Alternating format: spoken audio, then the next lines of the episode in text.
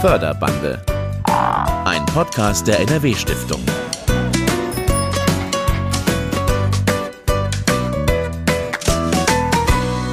Wenn die Vergangenheit sich vor uns zu materialisieren scheint, wenn Straßen, Häuser und Kirchen des Hochmittelalters aus dem Nichts erstehen, mitten auf der grünen Wiese, dann sind wir entweder in einer Science-Fiction-Szene gelandet, vielleicht auch in einem Zeitreise-Wurmloch oder im archäologischen Park Corvey. Und damit herzlich willkommen zu dieser Förderbande-Folge, in der wir eine interessante Form von Zeitverschmelzung erleben werden. Mein Name ist Maria Backer und ich konnte mir schon ein erstes Bild machen, was der Archäologiepark Korwei alles zu bieten hat. Er ist gerade erst im Rahmen der Landesgartenschau in Höxter entstanden und damit ein ganz junges Projekt der NRW-Stiftung, das aber richtungsweisend sein könnte für die nächsten Jahre. Ende April 2023 hat die Landesgartenschau Höxter die Tore geöffnet und seither wachsen dort nicht nur die schönsten und duftigsten Blumen, Büsche, Kräuter und Bäume aus der Erde, sondern auch die alte Kivitas Corvei, also eine mittelalterliche Siedlung. Die wurde im Jahr 1265 zerstört.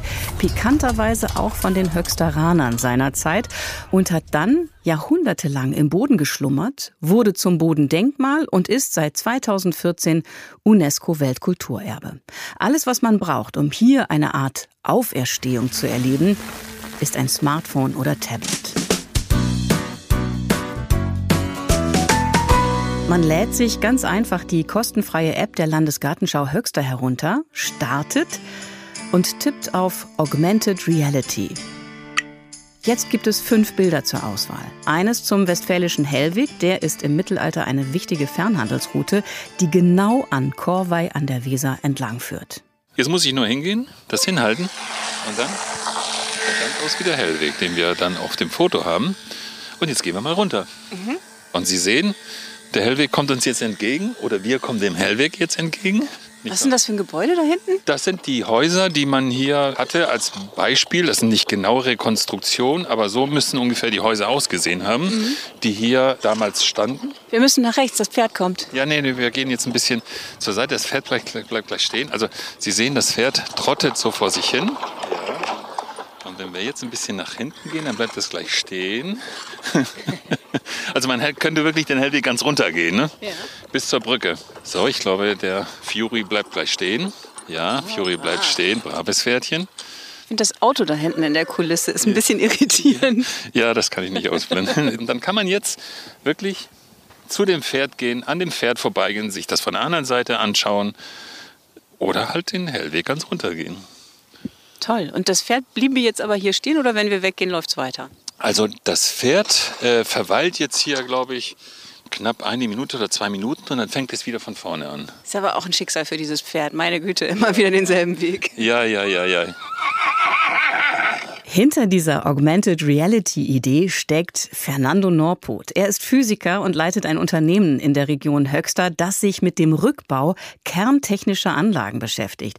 Ein ziemlich gefährliches Arbeitsumfeld. Und darum wollte er Schulungen dafür gestalten, die risikofrei sind. Und deswegen haben wir damals äh, angefangen, Applikationen zu entwickeln die ein Umfeld schaffen für den Betrachter und für denjenigen, der diese Schulungsmaßnahme macht, welches die physikalischen Randbedingungen hat, aber nicht gefährlich ist. Und wie kam es dann zur Zusammenarbeit mit der Landesgartenschau? Ich glaube, ich hatte dann wieder etwas darüber gelesen und dachte mir, Mensch, eigentlich wäre es doch schön, etwas zu schaffen, was nicht nur für ganz alte oder ganz junge Leute wäre. So ein gewisser Wow-Effekt für Leute, die auch noch nie etwas damit zu tun hatten, aber trotzdem dann in diese Welt der Natur und der Geschichte integriert werden. Ja, die Idee muss dann übrigens innerhalb weniger Monate umgesetzt werden, weil sie im Oktober 22 erst aufkommt und im April 23 ja die Eröffnung sein würde. Dass das alles geklappt hat, ist ein paar Menschen besonders zu verdanken, die wir in dieser Podcast-Folge auch noch kennenlernen werden. Einer ist heute bei mir in Köln, Thomas Schöning, Vorstandsvorsitzender vom Förderverein Landesgartenschau Höxter. Herzlich willkommen hier im Förderbandestudio. Danke, dass ich da sein darf. Herr Schöning, wenn man das hört, ne, sechs, sieben Monate, um mal eben noch den Archäologiepark Korwei mit Augmented Reality auszustatten. Waren Sie ein bisschen nervös, ob das alles so klappt? Ja, nervös ist man ja immer, wenn man so ein Projekt hat. Aber äh, ich war auch zuversichtlich, dass das klappt, weil Sie haben ja selbst gesehen, wie selbstbewusst der Nordpol da dran gegangen ist. Und äh, als ich das erste Mal auch die Realisierung gesehen habe, da sagt er noch, seid vorsichtig bei der Brücke, die ist nicht echt. Weil man hat wirklich das Bedürfnis, da drüber zu gehen. Man möchte weitergehen. Ne? Ja. ja, stimmt, ging mir auch so. Welche Rolle hat denn in der Realisierung dieser Augmented Reality der Förderverein gespielt? Naja, wir fördern ja im Grunde die Landesgartenschau und damit mhm. auch dieses Projekt. Und das ist ein sehr wichtiges Projekt auch für uns. Unter anderem sorgen wir halt dafür, dass auch die finanziellen Mittel beschafft werden oder dass wir dafür gerade stehen, dass die Finanzierung funktioniert. Das war aber in diesem Fall dann ja relativ sportlich mit der Finanzierung, oder? Wie haben Sie das so schnell gestemmt? Naja, die NRW-Stiftung, die ist wirklich klasse. Das war so unkompliziert und es ging auch so schnell. Und deshalb hat es geklappt. okay, vielleicht können wir uns mal annähern über den Förderverein und wer da eigentlich alles so ist. Wie viele Leute sind dabei? Warum machen die mit in diesem Verein, der vor allen Dingen fördert, aber ja auch sehr aktiv ist vor Ort? Naja, es geht ja ums große Ganze. Also es geht eigentlich um unsere Region. Also wir haben ja nur 30.000 Einwohner bei uns in der Gesamtgemeinde. Davon sind knapp 1000 bei uns Mitglied. Das zeigt ja schon, wie wichtig es den Höchsteranern ist, dass hier bei uns was passiert. Mhm. Sicherlich die meisten unterstützen das, indem sie halt ihren Beitrag bezahlen oder irgendwelche Dinge sponsern. Aber es gibt auch viele, die man, wenn man sie anspricht, aktiv dabei sind. Also gerade jetzt auch bei der Landesgartenschau ist ja so, das haben Sie ja vielleicht auch gesehen, als Sie da waren, wie viele Elfer es gibt. Die heißen mhm. bei uns Elfer. Nicht Helfer, sondern Elfer. Mhm. Weil wir als äh, Maskottchen unsere Elfer haben. Ohne diese ganzen Leute würde das alles nicht funktionieren, ja. ohne dieses Ehrenamt. Erzählen Sie ein bisschen von diesen tausend Leuten. Wie setzen die sich zusammen? Was für eine bunte Mischung haben Sie da? Was für Interessen, aus welchen Bereichen kommen die? Also wir haben wirklich alle. Äh, normalerweise denkt man ja immer bei einer Gartenschau sind es nur Ältere ab 60, aber bei uns ist das schon anders. Also wir haben sehr viele Familien, die dabei sind. Mhm. Das sieht man ja auch an der Umsetzung, wie viele Spielplätze jetzt auf der Landesgartenschau sind. Der Mittelbau ist immer schwierig, weil die ja selber mit sich selbst beschäftigt sind, beziehungsweise mit dem Aufbau ihres Lebens. Aber auch da haben wir einige, die wirklich aktiv dabei sind. Man kann wirklich sagen, die ganze Bandbreite ist vorhanden. Und was lockt die? Ich glaube einfach zu sehen, was bei uns in der Region möglich ist. Also wir sind ja so ein bisschen äh, abgelegen, sage ich mal. Sie meinen, Sie haben keinen Autobahnzubringer. Genau. Also wenn man nach Höxter will, muss man da wirklich gezielt hinkommen wollen. Man kommt da eigentlich nicht zufällig vorbei. Und äh, wir wollen halt einen Anreiz bieten, dass viele Leute zu uns kommen, weil ich denke, es ist einfach schön bei uns. Das heißt ja auch, schön hier, komm gucken. Sie selbst sind ja auch mitten im Leben, haben ein Handwerksunternehmen in der Region. Was, was hat Sie gereizt, sich zu engagieren? Naja, ich fühle mich einfach total wohl in dieser Stadt und ich möchte einfach was zurückgeben. Schön hier war es also immer schon, kann man sagen. Ja. Und Sie haben ja auch immer schon mit einem schlummernden Schatz im Boden gelebt. Da habe ich mich gefragt, wie ist das, so ein Leben mit einem Bodendenkmal, das aber kaum ein Mensch als echten Schatz wahrnimmt? Ich glaube, die meisten wussten das auch gar nicht. Es gab da einen Professor, Dr. Stefan, der schon, ich weiß, als er auf dem Gymnasium war, also in Der Höxter, kommt aus Höxter. Ne? Ja, mhm. genau. Da hat er schon immer gesucht. Und der hat es auch geschafft, ja, das überhaupt erst mal ein Bewusstsein entstanden ist, dass da was ist. Als äh, Korver Welterbe werden sollte, wurde das nochmal intensiver untersucht. Ja, und dann merkte man, dass da im Grunde, wir sagen, das Pompeji des Nordens schlummert. Nur es war eine landwirtschaftlich genutzte Fläche, beziehungsweise es war noch ein Sägewerk drauf und äh, man kam so überhaupt nicht dran.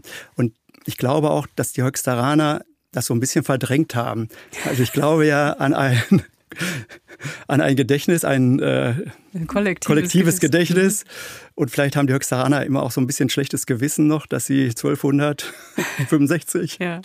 ja dazu beigetragen haben, dass die Civitas verschwunden ist. Naja, Im Grunde haben sie zu dem Bodendenkmal beigetragen, so kann man das natürlich aussehen. Da schlummert jedenfalls eine enorme Attraktion im Boden in Höxter und jetzt wird die sichtbar und hörbar durch die Landesgartenschau. Aber alles, was entstanden ist, muss ja auch stimmen, wissenschaftlich verbürgt sein. Und das ist der Punkt, an dem wir zur Archäologie kommen. Förderbande unterwegs. Bei meinem Besuch in Höxter wartet vor dem Eingang der Landesgartenschau der Stadtarchäologe Ralf Mahitka auf mich. Er wird mich herumführen und einiges über das Bodendenkmal erzählen, aber auch über das, was hier vor 800, 900 Jahren los war. Denn die Wüstung Korvei liegt neben dem Westwerk der Karolingischen Kirche und das ist der zweite Teil dieses UNESCO-Weltkulturerbes. Eine Schlossanlage und ein Benediktinerkloster, das auch ein paar Jahrhunderte länger bewirtschaftet wurde als die Civitas Corvai. Also wir haben da in dem Garten hinter dem Kloster einen Friedhof, mhm. also Mönchsfriedhof, Laienfriedhof. Und dann aber auch noch schriftlich überliefert ganz viele Bauwerke. Mönchshospital, wahrscheinlich ein Kaiserpalast. Ne? Der Kaiser ist ja nicht in der Hauptstadt regierend gewesen, sondern ist durch sein Reich geritten. Er hat quasi vom Sattel aus regiert. Und äh, der hat auch hier Station gemacht, also die Könige und Kaiser zu einer bestimmten Zeit. Und da wird es höchstwahrscheinlich auch einen Palast gegeben haben.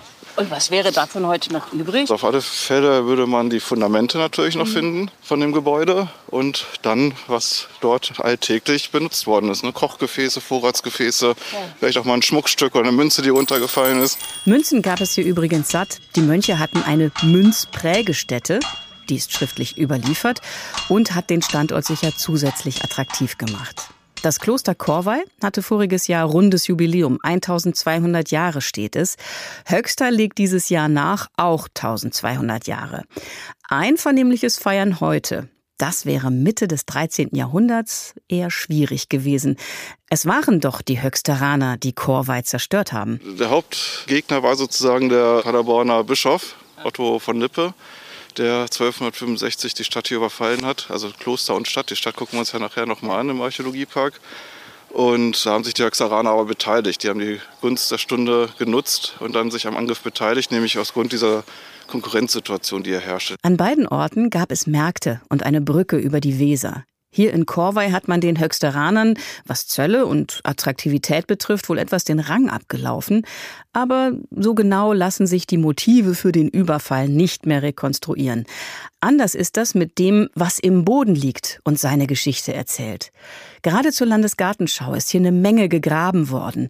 Ralf Mahitka war immer mit dem Archäologenblick dabei. Also man hat ja gewusst, wo man sich hier befindet, ja, auch in der Planung. Da ist man dann zusammengekommen mit dem äh, Landschaftsarchitekten, auch mit der Geschäftsführung und hat sich dann entschlossen, für jeden Baum, der hier neu gepflanzt wird, zwei Alternativstandorte auszusuchen. Und zwar dann, wenn in dem ersten Baumpflanzloch was Archäologisches drin war, konnte man auf das zweite Loch ausweichen. Also wir brauchten dann auch relativ häufig drei Baumpflanzlöcher. 50 Zentimeter tief wurde für die Bäume gegraben und genau in der Tiefe wurden hier und da Mauerreste früherer Gebäude gefunden. Auch Tonscherben oder Gräber. Wir verlassen das Klostergelände, kommen ans Weserufer, wo eine recht überdimensionierte gelbe Sitzbank steht. Willkommen, will bleiben, will Heimat steht darauf. Wer oben sitzt, kann weit gucken in Richtung Chorweih. Wir sind jetzt ungefähr in dem Bereich, wo mal die Befestigung gestanden haben muss. Das war eine Wallgrabenanlage, also ein aufgeschütteter Wall mit einer Holzpalisade obendrauf und einem Graben davor. Das Ganze ist eine relativ große Fläche von ungefähr 55 Hektar Stadtfläche. Man muss dazu sagen, dass das Kloster von der Stadtbefestigung mit einem umschlossen war, eingeschlossen war und ähm, trotzdem eine relativ große Stadt. 200 bis 400 Häuser könnten hier gestanden haben, sprich maximal so 2500 Einwohner und das ist schon ganz ordentlich. Die Stadtbefestigung ist einer von fünf Standorten im Archäologiepark, wo Augmented Reality erlebbar ist. Ralf Mahitka ist derjenige, der mit seinem Wissen die Grundlagen für alle Bilder geschaffen hat. Die Übersetzung ins Virtuelle kommt wieder von Fernando Norput. Hier am Wall läuft ein etwas mürrisch dreinblickender Soldat hin und her. Ahnt er, dass sein Wachen eines Tages nicht mehr reichen wird, um die Stadt zu retten? Ja, ja, er kommt auf uns zu. Man ja. kann ihn aber nicht ansprechen, leider. Doch kann man schon, aber lässt seinen auch in Ruhe. Das ist auch gut so. Und was sieht er? Der sieht jetzt, ob irgendwie sich Feinde nähern. Äh, und wir gehen jetzt mal auf Feindes Seite. Wir gehen auf die andere Seite der Palisade. Sie sehen, da kommt er wieder. Und? Was sagte ich? Grimmiger Blick. Er ist auch schon einen Tag älter, oder? die, die haben das in meinem Gesicht nachempfunden. Das war jetzt gemein. Das war jetzt richtig nein. gemein. Doch. Nein, der sieht Ihnen kein doch, bisschen doch, ähnlich. Das ist, ist aber nein, so. Nein, nein, nein. Ist aber so. Wie alt oder jung Soldaten an diesem Palisadenwall wirklich aussahen, lässt sich auch nicht mehr nachprüfen. Überhaupt ist es mit jeder Rekonstruktion für die Augmented Reality fast wie bei einem Kriminalfall, der zu lösen ist. Auch die Brücke über die Weser gibt Rätsel auf. Die App zeigt sie als Steinbrücke. Stimmt das? Historische Bilder gibt es nicht. Aber Hinweise, sagt Ralf Mahitka. Es gibt eine Erwähnung von der Brücke in der Urkunde von 1255. Der Abt von Korvey, Hermann, erlässt den Einwohnern von Korvey den Brückenzoll, nämlich dann, wenn sie die Brücke Festhalt zuvor errichten. Also da kann man jetzt viel reininterpretieren. Festhalt zuvor heißt das, dass man aus Stein gebaut hat oder einfach bloß repariert. Immerhin ein Hinweis, dass es diese Brücke überhaupt gegeben hat. Es gibt weitere Indizien. Es gibt einen sogenannten Sühnestein, der hier in der Nähe gefunden worden ist. Das ist ein Stein, den jemand setzen musste, um auf ein Verbrechen oder auf einen Unfall hinzuweisen. Zum Beispiel bei einem Mordfall auf der Straße und stehen relativ häufig auf Straßen oder bei Straßen. Das heißt, hier muss auch irgendwie eine Straße und ein Übergang gewesen sein. Und es gibt noch einen Holzpfeiler, der beim Ausbaggern von der Weser gefunden worden ist und der ist dendrochronologisch datiert, also Baumring chronologisch datiert auf das Jahr 1229. Und das würde eigentlich ganz gut passen. Also Brücke ja, aber wie sah sie nun aus? Dazu hatte schon früher ein Mittelalterarchäologe geforscht, Professor Hans-Georg Stephan. Sein Name fällt immer wieder, wenn es um Korvey geht. Er hat hier in den 80er Jahren schon Grabungen geleitet und damit im wahrsten Sinne den Grundstein für die Arbeiten heute geliefert. Mit dem hatte ich nochmal gesprochen und er meinte, hier wird wahrscheinlich auch eher eine Steinbrücke gestanden haben, allein aus dem Grund, weil der Untergrund hier ganz felsig ist. Man würde wahrscheinlich gar nicht so großartig das Holz hier reinbekommen, um eine wirklich stabile Brücke zu bekommen. Und deshalb haben wir uns jetzt auch entschieden, eine Steinvariante zu machen. Weserbrücke und Wallanlage liegen am Rand des Archäologieparks. Läuft man ins Gelände rein, sieht man überall Liegestühle, Sitzkissen. Das Gelände zu betreten ist also an vielen Stellen erlaubt.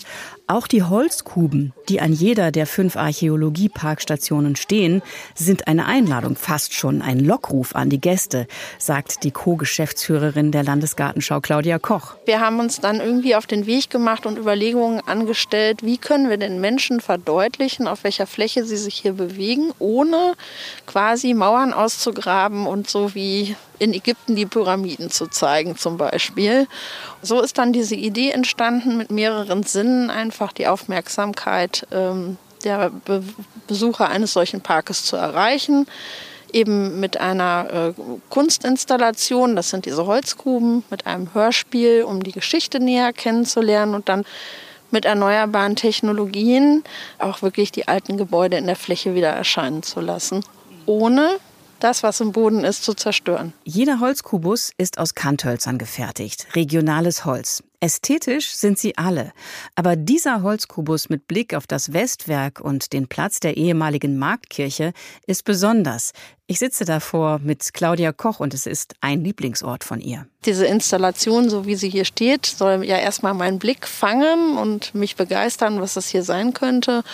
Und diese Holzkonstruktion ist eben einfach besonders anspruchsvoll durch die Kombination der gestapelten Hölzer in Verbindung mit einem runden Ausschnitt. Das ist schon auch große Holzkunst. Eckig trifft rund. Eckig trifft rund. Förderbande unterwegs. Und äh, Förderbande trifft Archäologiepark Korvey innerhalb der Landesgartenschau Höxter. Bei mir im Podcaststudio Thomas Schöning vom Förderverein Landesgartenschau Höxter. Herr Schöning, das ist ja echt ganz schön viel Stoff, den Sie da präsentieren. Geschichtsunterricht pur quasi. Ja, aber mal anders präsentiert. Also nicht eben langweilig über Bücher oder irgendwelche Flyer, sondern einmal durch das Hörspiel oder ja. auch eben durch diese neue Technik. Aber wie lange haben Sie selbst gebraucht, um das alles anzugucken, anzuhören? Sind Sie jetzt ganz vertraut mit der Materie? Also ich bin auch noch nicht durch, weil so lange funktioniert es ja auch noch nicht. Mhm. Ähm, ich habe die Kirche, glaube ich, selber auch noch nicht gesehen. Was mich aber wirklich fasziniert hat, war das Haus des Chirurgen. Ich weiß nicht, haben Sie das auch gesehen? Ja. Man kann gesehen. ja direkt reingehen. Die Feuerstelle ja. und. Äh er hätte ein bisschen aufräumen können, oder? Ach, ich fand es eigentlich ganz aufgeräumt. wir haben fünf Stationen insgesamt. Drei haben wir jetzt schon ein bisschen kennengelernt. Also die Weserbrücke mit der Frage Stein oder Holz, der Befestigungswall, mürrischer Soldat. Mhm. Und ganz am Anfang waren wir auf dem Hellweg. Da kam uns das Pferd entgegen. Wer hat die Auswahl getroffen, welche Geschichten hier erzählt werden? Ich denke, dass da Ralf Mahütker tonangebend war, aber auch Claudia Koch, die ist wirklich sehr rührig, die hat mhm. unheimlich viel Fantasie und die, die hatte Ideen. Nun gibt es in jedem Kubus, Sie haben es äh, eben gesagt, immer auch noch ein kleines Hörspiel. Ähm, wie, wie sind die noch entstanden, auch in der Art, wie sie gestaltet sind? Der Sinn war ja eigentlich, dass man eine Person aus dem Mittelalter dass sie sich mit einer Person aus der Jetztzeit unterhält, Ja. damit man die Brücke auch schlägt. Also das, was uns heute interessiert, soll derjenige erklären, der damals gelebt hat. Ich habe mal einen kleinen Ausschnitt mitgebracht und das ist ausgerechnet zum Haus des Chirurgen. Wir haben im Keller sein Operationsbesteck gefunden. Ein Schabeisen, ein Skalpell und verschiedene Messer, Nadeln, eine Schere. Außerordentlich gut erhalten. Mhm. Chirurg von der Weser. So nennt man mich heute. Ja, Gefällt mir. Ja, die Instrumente, die ihr gefunden habt, stammen tatsächlich von mir. Das sieht man mal, was echte Qualität ist. So etwas wird heute ja gar nicht mehr hergestellt. Medizinhistoriker, denen wir die Instrumente gezeigt haben, waren begeistert. Sie müssen sehr fortschrittlich gewesen sein für die damalige Zeit. Ja, ja, von wegen finsteres Mittelalter. Wir Ärzte konnten zu unserer Zeit schon Eingriffe vornehmen und Operationen durchführen, mit denen wir uns nicht Mhm. Das zu Besteck, das Operationsbesteck kann man sich dann nämlich auch angucken. Es ist zumindest auf dem Bild zu sehen. Ich möchte nicht damit operiert werden. Muss ich sagen. Also ich auch nicht. Deshalb bin ich auch froh, dass ich in der Jetztzeit lebe. Ja. Aber es ist trotzdem faszinierend, dass, Super dass das faszinierend. damals schon möglich war. Hätte man auch nie geglaubt. Aber Nein, der konnte ja wirklich den grauen Star operieren. Ja. ja. da sieht man auch, was für ein Ort Korwei äh, war. Also das war wirklich ja ein Hightech-Zentrum. Heute sind wir, wie gesagt, ein bisschen abgeschieden, weil sich die Verkehrswege geändert haben. Und deshalb ist das ja auch ein Zeichen an die Jetztzeit. Also es ist alles veränderbar. Was heute Zentrum ist, kann morgen Nebenschauplatz sein. Das stimmt. Zum Thema, wenn Geschichte lebendig wird, ähm, mir ist immer wieder der Überfall der Höchsteraner im Kopf herumgeschwirrt. Das hat mich nicht losgelassen. Das muss ja echt ein Kahlschlag gewesen sein damals, 1265. Sie haben es vorhin schon so ein bisschen angedeutet. Es ist historisch nie aufgearbeitet worden, oder? Also ich habe mich auch oft gefragt, was ist da passiert? Da sind zwei Städte, die doch eigentlich beide blühen. Und warum ist da so ein, es muss ja ein Hass gewesen sein. Also man bringt sich ja nicht um, weil man sich nicht mag, sondern man muss sich ja schon irgendwie hassen oder man muss Existenzängste haben. Anders kann ich das nicht erklären. Sicherlich spielte da wahrscheinlich auch von außen die Politik eine Rolle, weil der Bischof ja von Paderborn da ordentlich auch mit reingewirkt hat. Und das zeigt auch, wie leicht doch Menschen aufzustacheln sind. Sie vertreten die These, dass die Höchsteraner das irgendwie kollektiv doch irgendwo noch haben als Päckchen.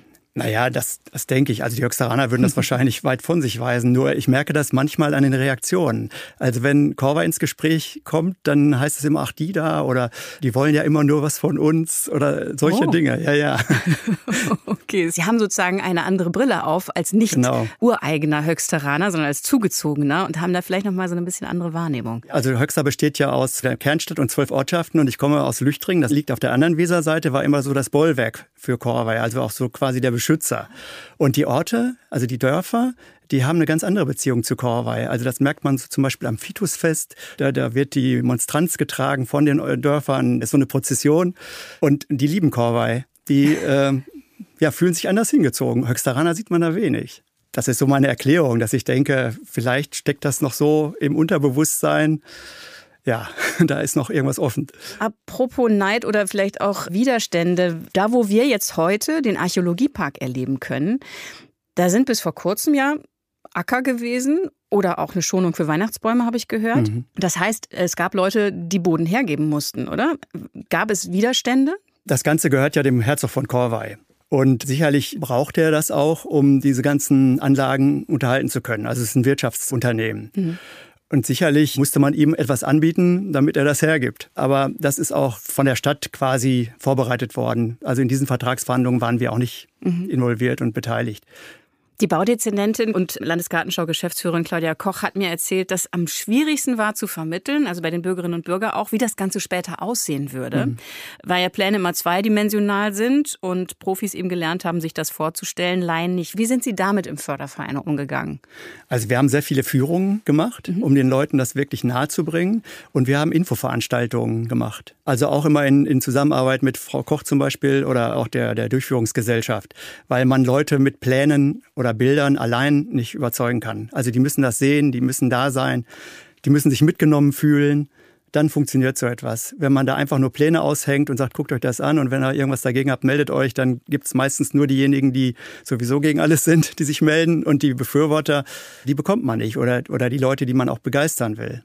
Und deshalb ist es wichtig, über so einen Förderverein zum Beispiel die Einwohner oder überhaupt die Interessierten zu aktivieren. Auch die NRW-Stiftung mussten sie ja überzeugen. Sie hat äh, 190.000 Euro für den Archäologiepark zur Verfügung gestellt. Und ich habe darüber mit Marianne Thomann-Stahl vom Förderverein der NRW-Stiftung gesprochen. Sie hat erzählt, wie die Reaktionen anfangs waren. Ich glaube, es ging allen gleich. Erstmal guckt man sich fragend an, dann sagt man, davon haben wir schon gehört. Dann sagt man, ja, das ist aber doch sehr kompliziert und teuer und dann auch immer nur für ganz wenige Personen erlebbar. Und dann entwickelte sich so der Gedanke, nein, das ist ja hier eine völlig neue Entwicklung, die nun wirklich jedermann offen steht, zu nutzen, der zur Landesgartenschau kommt. Und dann war die Entscheidung doch recht schnell getroffen. Sie selbst hat die Augmented Reality natürlich auch vor Ort erlebt. Um einen herum wachsen die Mauern dieses Hauses. Man sieht die Fenster entstehen. Und wenn man sich umdreht und aus einem Fenster rausschaut, dann sieht man, dass der eigene Ehepartner, äh, der auf dem Weg oder die auf dem Weg stehen geblieben ist, draußen steht, vor dem Haus. Selber steht man drin und ja. schaut aus dem Fenster. Ja. Eine wirklich ganz neue Erfahrung, die man machen kann und die unglaublich interessant ist. Und die wegweisend sein könnte, auch für die Arbeit der NRW-Stiftung. Wenn Sie sich nur vorstellen, die vielen kleinen Museen, die die NRW-Stiftung unterstützt, die ja gerade auch die Vergangenheit behandeln und versuchen zu demonstrieren, wie früher die Menschen gelebt haben, für die ist das natürlich eine ganz tolle Möglichkeit in der Zukunft, ganz neue Darstellungen zu erproben und für die Bürgerinnen und Bürger zu präsentieren. Sagt vom Förderverein der NRW-Stiftung Marianne Thomann-Stahl, die lange Zeit Regierungspräsidentin von Detmold war und sich gefreut hat, wie gut es in Höxter gerade läuft.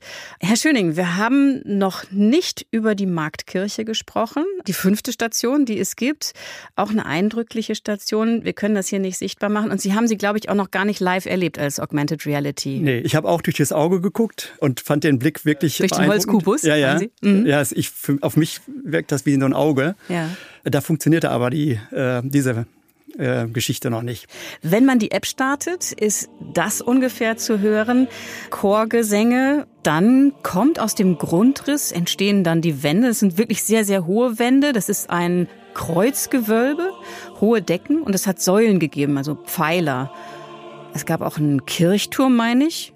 Ich glaube, man hört auch das Glockenläuten, oder? Wenn man die mhm. App öffnet. Ich habe es mir sagen lassen. Ja. Und äh, was ich ganz spannend fand, der Eingang war an der Seite, relativ mhm. klein. Und durch den kann man dann eben reingehen auch wieder, steht dann mitten in dieser Kirche und kann rausgucken. Und das ist, was Frau Thumann-Stahl eben auch erzählt hat. Man sieht dann draußen jemanden stehen. Man kann es theoretisch auch alles auf dem Foto festhalten, ja. oder? Man kann gleichzeitig Selfie machen.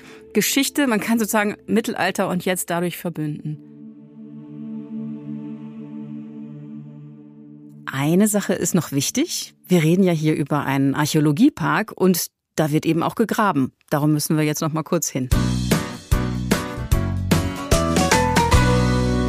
Das, was hier so ein bisschen wie so ein Amphitheater anmutet, mit den Stufen nach unten, das ist unsere Live-Ausgrabung. Das heißt, hier hat man die Möglichkeit, auf alle Fälle zuzuschauen, wenn wir graben. Das, was wir graben, ist auch eigentlich die meiste Zeit offen dass man sich das zumindest angucken kann, wenn wir nicht vor Ort sind. Und was wir hier halt ausgraben, ist ein Keller aus der Stadt äh, Korvey. Und äh, der ist auch 1265 abgebrannt. Was erwarten Sie ähm, in so einem Keller? Das kann ich gleich mal zeigen. Kommen Sie ja. mal mit. Ja genau, man kratzt den Boden und kann jetzt hier mit der Zeit, die wir auch haben, wirklich relativ genau arbeiten und hoffentlich so auch kein einziges Fundstück entkommen lassen. Und da haben wir doch schon eine Scherbe tatsächlich. Das ist ja witzig, ne? Also das ist jetzt eine kleine Scherbe aus dem Mittelalter, 13. Jahrhundert. Nicht groß das Bruchstück. Man verwechselt das gerne mal mit so flachen Steinen, ne? Das ist also ein bisschen gebogen, wenn man mal guckt. Dann ist das sozusagen der Hohlkörper. Also ganz typisch für das Mittelalter sind Kugeltöpfe. Das wird wahrscheinlich ein Fragment davon sein. Das ist ein Glückstreffer jetzt, oder? Ja, das ist tatsächlich ein Live-Fund. So. So sagen, ja, ja. Ich bin froh, Zeugin gewesen zu sein. Es geht also weiter mit den Arbeiten im Archäologiepark und das Schöne ist, jeder kann mitmachen. Schulklassen, Erwachsene, einfach melden. Ralf Mahitka freut sich, dann geht es nämlich schneller voran. Und das Ganze jetzt noch bis Oktober, solange die Landesgartenschau geht. Was passiert danach mit dem Archäologiepark, Herr Schöning? Ja, der soll ja weiter ich sag mal, bespielt werden. Mhm. Was aber auch noch wichtig ist, der Weserradweg geht ja da auch direkt dran vorbei. Und da fahren mhm. ja jedes Jahr 100.000 Fahrradfahrer. Und ich kann mir vorstellen, dass die jetzt auch anhalten und sich dann mit dem Ort beschäftigen, weil es ja jetzt eine Attraktion ist. Ne? Ja. Was wünschen Sie sich für die nächsten sechs Monate? Sind es ja noch gut? Naja, dass möglichst viele nach Höxter kommen und mhm. auch vor allen Dingen Leute von weiter weg, die neugierig sind. Oder um es mit dem Motto der Landesgartenschau zu sagen, Schön hier, komm gucken. gucken. genau, Thomas Schöning vom Förderverein Landesgartenschau Höxter. Danke, dass Sie sich die Zeit genommen haben und ein bisschen erzählt haben von dem, was in Höxter gerade los ist und was da alles gerade im Wandel ist. Viel Erfolg weiterhin und grüßen Sie dieses tolle Team vor Ort. Dankeschön. Es war sehr schön bei Ihnen. Dank geht natürlich auch an alle, die diese Förderbande-Folge gehört haben. Sagen Sie gern weiter, dass es diesen Podcast gibt und natürlich, dass es die NRW-Stiftung und ihre vielen beeindruckenden Förderprojekte gibt. Und falls der eine oder die andere Lust bekommen hat, mitzumachen, Mitglied im Förderverein zu werden, ist wirklich einfach. Infos dazu gibt's unter nrw-stiftung.de. Tschüss, bis zur nächsten Folge. Wie immer, am zweiten Donnerstag des Monats kommt eine neue. Das war Förderbande. Ein Podcast der NRW-Stiftung Naturschutz, Heimat und Kulturpflege. Mit Maria Backer. Produziert bei Sounds Fresh.